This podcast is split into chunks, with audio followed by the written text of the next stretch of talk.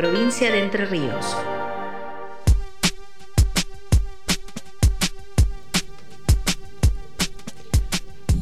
Este próximo viernes 16 de diciembre a las 19.30 en la Facultad de Ciencias de la Educación se va a presentar un libro que se llama Los Conjurados, el peronismo entrerriano y el levantamiento de Valle del periodista Martín Gerlo, a quien tenemos ahora el gusto de saludar, que está en comunicación telefónica con nosotros. ¿Cómo estás Martín? Alfredo Osman te saluda. Buen día. ¿Qué tal Alfredo? Buen día, muchas gracias, este, muchas gracias por, contactarte y un saludo para toda la audiencia también. Bueno, gracias a vos por, por, atendernos y bueno, estamos muy expectantes por conocer tu libro que va a ser presentado, como decíamos, este próximo viernes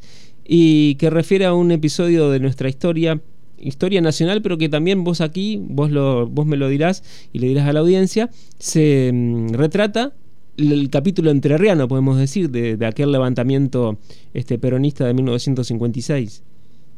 Así es, es una investigación histórica que, viene de hace, de hace un tiempo. El libro salió eh, a fines de agosto de este año eh, y comenzó a circular. Vamos a hacer la presentación ahora, como vos bien adelantabas, este viernes desde las 19.30 horas en el Salón de Usos Múltiples de la Facultad de Ciencias de la Educación, ahí en la intersección de, de a la calles Alameda y Buenos Aires, acá de Paraná.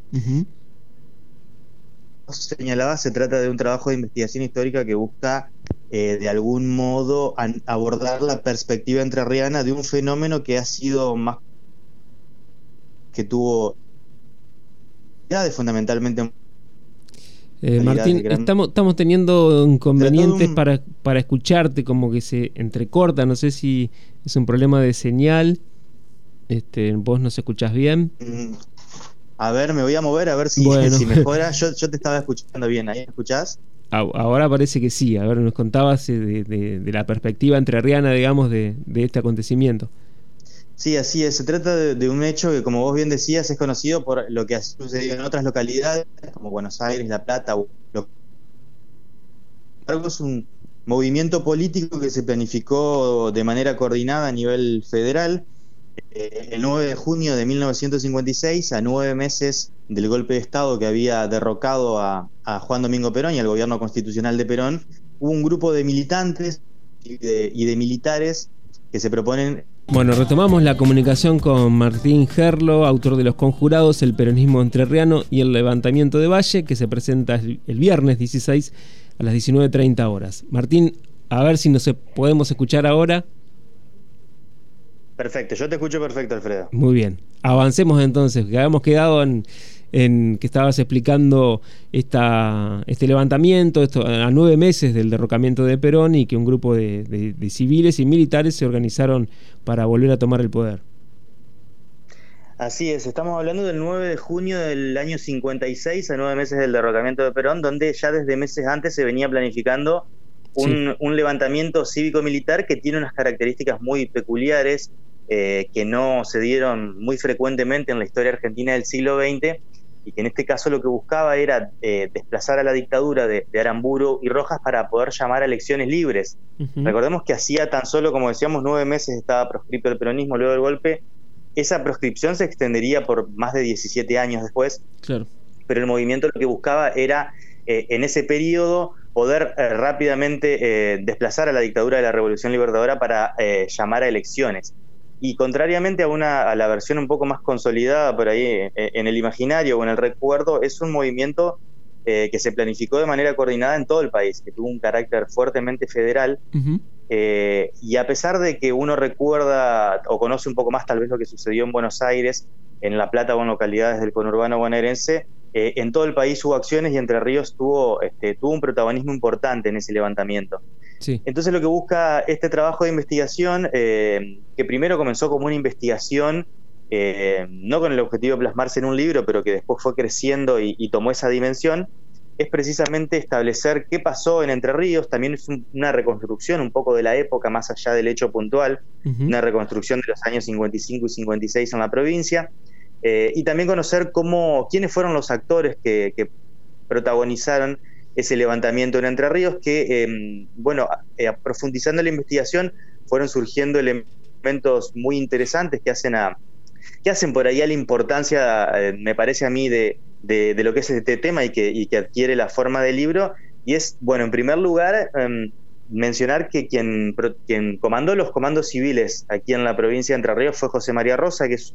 un historiador muy reconocido, una figura de revisionismo histórico, eh, que es enviado luego de haber estado en prisión en Buenos Aires en el año 56 a la provincia de manera clandestina para organizar precisamente la pata civil del levantamiento, que fue muy importante. Em, por otro lado, también eh, del lado de la pata militar, porque fue un, fue un movimiento cívico-militar tenemos el, interrogante respecto a la posible presencia del general Raúl Tanco aquí en Paraná. el general Raúl Tanco es el segundo de la revolución, eh, quien secunda a Valle y tiene un, protagonismo muy importante también. Y por otro lado, también reconstruir un poco la historia de mm, no tan conocida de los dos militares oriundos de Entre Ríos que participan del levantamiento en Buenos Aires y que, y que son fusilados, que son Luciano Isaías Rojas, eh, quien nació y se crió en el departamento de Gualeguaychú, y eh, Néstor Marcelo Videla, quien, si bien nació en Curuzú, Cuatía Corrientes, vivió gran parte de su vida en la provincia, primero en Villaguay y después en Concepción del Uruguay, donde todavía tiene familiares, y que son los dos entrerrianos que eh, nos propusimos también rescatar en este libro. Bien, y la pregunta obligada, Martín, ¿cómo hiciste, dónde fuiste a buscar todos estos datos, digamos? Este, ¿dónde, ¿Dónde pudiste encontrar, por ejemplo, este que José María Rosa estaba a cargo de los, de los comandos civiles o de la organización de la, de la pata civil? Este, que había dos entrerrianos entre los, entre los fusilados, quiénes eran. Fueron dos datos que fueron surgiendo eh, sin tener conocimiento previo de eso, eh, un poco buceando a ciegas en la investigación, fueron surgiendo. De la presencia de José María Rosa surge bueno, lo primero que, hago yo es reunirme con, con, este, con Rufino Méndez, que es hijo de uno de los protagonistas de ese levantamiento aquí en Paraná, y que me tira la primera información, un poco contándome lo que sucedió, y a partir de ahí, bueno, un trabajo de hemeroteca en distintos diarios de, de, la provincia, de Paraná, pero también de, de, de Gualeguaychú, de Villaguay y de otras localidades, que, que fueron aportando información. Ahí se menciona Rosa porque están los partes policiales, después, eh, ya con la pista de la presencia de Rosa en la provincia, empecé a indagar un poco en la vida de él eh, y encontré algunos datos más en, una entrevista que dio a fines de la década del 70, a principios de los 80, que adquirió el formato de libro, eh, y, con otros testimonios se fue, se fue armando por ahí toda esa, se fue reconstruyendo un poco el rompecabezas de lo que fue el rol de José María Rosa aquí en Entre Ríos, y con la, con la participación de los dos militares oriundos de Entre Ríos, prácticamente lo mismo. Em, eh, sabía que había unos eh, entre 27 y 30 fusilados a nivel nacional, la mayoría de ellos, eh, como te decía, en localidades de, o en regimientos o en, o en penitenciarías de, de, la zona de Buenos Aires. Pero a partir de allí surge que em, Luciano Isaías Rojas había nacido y vivido en Gualeguaychú, así es que empiezo a investigar un poco sobre su figura, me contacté con, con su nieta y con su hijo que viven actualmente en la localidad de Varadero, con quienes hasta el día de hoy tengo, este, tengo un diálogo, han sido muy amables ellos también para aportar información para, para conocer un poco más de la vida de Luciano. Y el otro, cuando yo pensé que solamente era uno, el entrerriano, que había participado de, es decir, no que había participado, sino que había sido fusilado, aparece también la, la información por medio de un trabajo que habían hecho hace muchos años colegas de Concepción del Uruguay, de que Néstor Marcelo Videla era uruguayense. Eh, buceando un poco en la vida de Videla, eh, descubro que no era nacido en Concepción del Uruguay, pero sí que había vivido mucho tiempo en esa localidad, que incluso había vivido también eh, en la década del 40 en la localidad de Villaguay. ese dato lo encuentro en, la hemeroteca del diario El Pueblo de Villaguay. Y es así como que empiezan a, buceando o profundizando en la investigación, empiezan a surgir los datos que, que uno desconocía previamente eh, y empiezan a, por ahí a, conformar o a, terminar de delinear lo que son eh, la, reconstrucción que yo busco hacer de estas figuras a las cuales, como te decía, accedo sin tener un conocimiento previo de, lo que, lo que eran. No es que antes de empezar la investigación sabía que había dos entrerrianos que habían eh, sido fusilados, tampoco sabía que José María Rosa había estado acá, o que se mencionaba como, una, como una fuerte posibilidad la presencia de, de Raúl Tanco en Paraná durante cuatro días, eh, entre el 10 y el 14 de junio del 56, eh, hasta que aparece en la embajada de Haití Raúl Tanco, que logra exilarse y luego se parte para Venezuela. se lo buscó aquí en Paraná, hubo fuertes allanamientos en la ciudad, eh, y a partir de ahí también un poco volver para atrás y profundizar sobre la figura de Tanco. Eh, recordemos, quien la haya leído Operación Masacre tal vez recordará que quienes los, eh, los, secuestraban antes de los fusilamientos les preguntaban insistentemente por Tanco porque los militares de la Revolución Libertadora sabían dónde estaba Valle, pero no sabían dónde estaba Tanco. Y durante esos días era como una incógnita de dónde se había escondido y bueno, una, una posibilidad es que haya estado acá en Paraná, una localidad que él conocía bien porque como militar, como jefe de la tercera división del ejército, había prestado funciones acá en Paraná. Eh, y a partir de ahí, ahí, ahí es donde empiezo a profundizar también no solo en, eh, los testimonios, en la, en la hemeroteca, digamos, sino en testimonios eh, que algunos afirman concluyentemente que Tanco sí estuvo acá, otros dicen que no, que no estuvo en Paraná la noche del levantamiento, pero es lo que se busca reconstruir de algún modo en, la, en un capítulo de este libro, porque la verdad que la, ya que se mencione la posibilidad de que el número 2 de la revolución haya estado acá en Paraná, le da al levantamiento en Entre Ríos una envergadura o, un, vuelo que, yo no conocía previamente antes de, encarar la investigación. Claro, Martín, y también hablas sobre la represión de este levantamiento. Eh, ¿Qué pudiste contar sobre cómo fue la represión en la provincia? Bueno, en la provincia no hubo fusilados, a diferencia, como decíamos, de otras localidades. Eh, sí hubo una fuerte represión, obviamente, que viene a, profundizar la represión que ya venía desde, al menos desde septiembre del 55 con el golpe, pero que se había profundizado en los meses previos, en marzo, abril y mayo del año 56. Seguramente las autoridades del, del, régimen, de la Revolución Libertadora, ya tenían información porque estaban infiltrados los grupos revolucionarios simpatizantes del peronismo que, planificaban este movimiento, entonces hubo una fuerte represión de, elementos civiles en esa época, sobre todo de personas vinculadas al sindicalismo y del, y del brazo eh, trabajador de, lo que era el peronismo en la clandestinidad. Eh, y cuando se consuma eh, el, fallido, el fallido alzamiento, obviamente hay múltiples detenciones. Yo pude establecer un, un número más o menos arbitrario, que hubo por lo menos más de 100 personas que en la provincia participaron del levantamiento y uno puede ver en las cifras de detenidos que más o menos es, esa, esa es la cantidad de personas que, son detenidas eh, y muchas de ellas, según testimonios, eh, fuertemente reprimidas y torturadas en, las semanas posteriores, luego del, fallido del fallido alzamiento. Algunos permanecían en cárceles de la provincia, otros fueron enviados a Coronda pero lo cierto es que en la provincia no, no, hubo, no hubo fusilamientos, pero sí una fuerte represión. José María Rosa dice en una de las entrevistas, eh, el interventor en Entre Ríos no, no nos quiso fusilar porque sabía perfectamente dónde nos estábamos escondiendo. Eh, otros dicen que, sin embargo, el trato que recibieron fue, fue muy duro, eh, pero lo cierto es que lo que se puede contar como balance es que en Entre Ríos, al igual que en la mayoría de las provincias donde hubo un, movimiento importante del levantamiento, hubo una fuerte represión, pero no se caracterizó por el salvajismo que, se caracterizó en otras localidades, donde tenemos eh, un hecho inédito, digamos, en, la historia del siglo XX, que es el fusilamiento masivo de, militantes eh, en las horas posteriores al levantamiento. Sí. Eh, y Martín, y en esta investigación que vos nos, nos, contabas que te llevó tanto tiempo, que te llevó por hemerotecas de la provincia, eh, ¿Qué pudiste reconstruir de cómo era vivir en, el marco de la dictadura, de aquella dictadura, ¿no? de la Revolución Libertadora en Entre Ríos? No sé, yo me refiero, por ejemplo, a persecuciones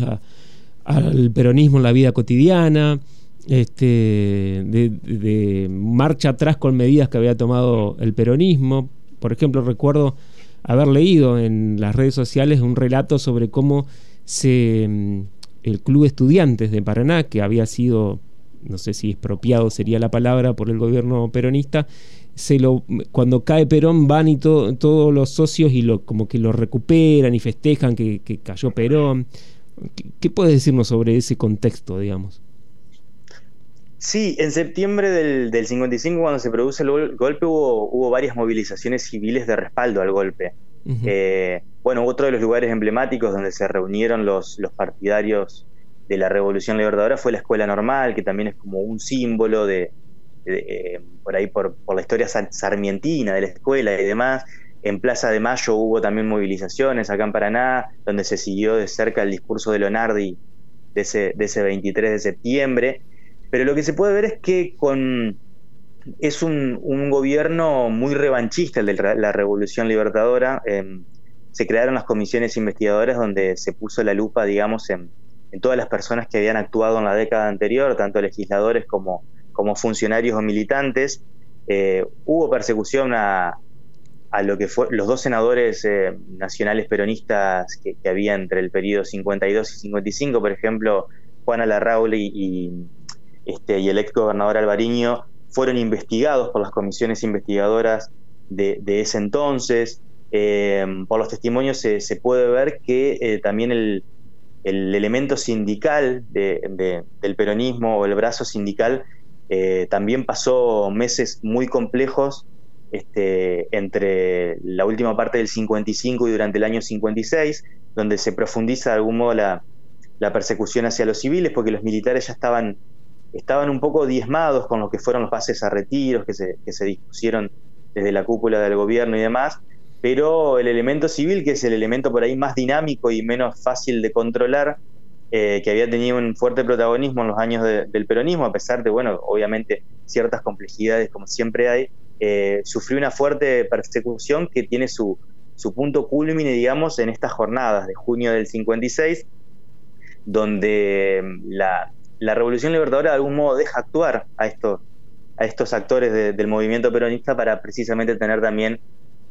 luego un, un, un, argumento o una excusa para profundizar la represión y qué es lo que ocurre. Eh, recordemos que la, la Revolución Libertadora eh, se extiende durante casi un año y medio más, porque el, hasta que llega Frondizi en febrero del 58, eh, tenemos este gobierno de la Revolución Libertadora que, como decíamos, se caracterizó por, por un fuerte salvajismo y una, y una represión no solo en lo material, sino también en lo simbólico, con, con el recordado decreto este, de aquel año, 41-61, donde se prohíbe incluso mencionar a Perón, la palabra Perón, justicialista. Eh, con ribetes un poco ridículos también la persecución,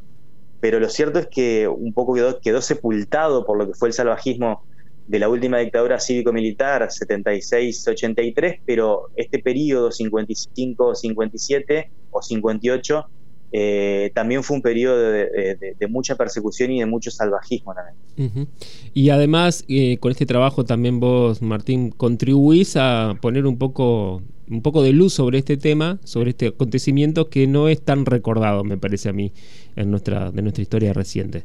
El viernes 16 a las 19.30 en el Salón de Usos Múltiples de la Facultad de Ciencias de la Educación se va a presentar Los Conjurados, el peronismo entrerriano y el levantamiento de Valle, de Martín Gerlo, de la editorial Ana.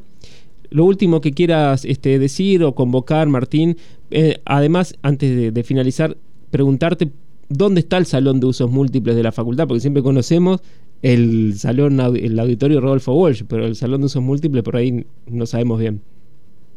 Sí, el salón de usos múltiples está en la parte nueva, digamos, eh, se puede ingresar tanto por la por el ingreso de, tradicional de la calle Buenos Aires frente a la Plaza Alvear, o también por Alameda de la Federación en, el edificio eh, no nuevo, recién deconstruido, sino más recientemente adquirido por la facultad, el que le dicen eh, la casona. cualquiera de los. Claro, por la casona de, la calle Alameda de la Federación, bien pegado al, donde estaba el, viejo de revistas y la fotocopiadora de la facultad, exactamente. Así que la entrada obviamente es libre y gratuita, está todo el mundo invitado a partir de las 19.30, vamos a estar charlando ahí un poco de lo que es este trabajo, que bueno, hay, obviamente se puede conseguir ahí, pero también se puede conseguir a través de la página de Ana Editorial, que es anaeditorial.com, eh, donde se pueden hacer las eh, donde se puede comprar el libro y se hacen envíos a todo el país, así que quien esté interesado en, adquirirlo puede hacerlo por cualquiera de esas vías. Perfecto. Martín, muchas gracias por esta entrevista. No, por favor, gracias a ustedes. Un abrazo grande, Alfredo. Ahí hablábamos con Martín Gerlo, autor de este libro, Los conjurados, el peronismo entrerriano y el levantamiento de Valle. Las voces de los protagonistas en Radio Diputados.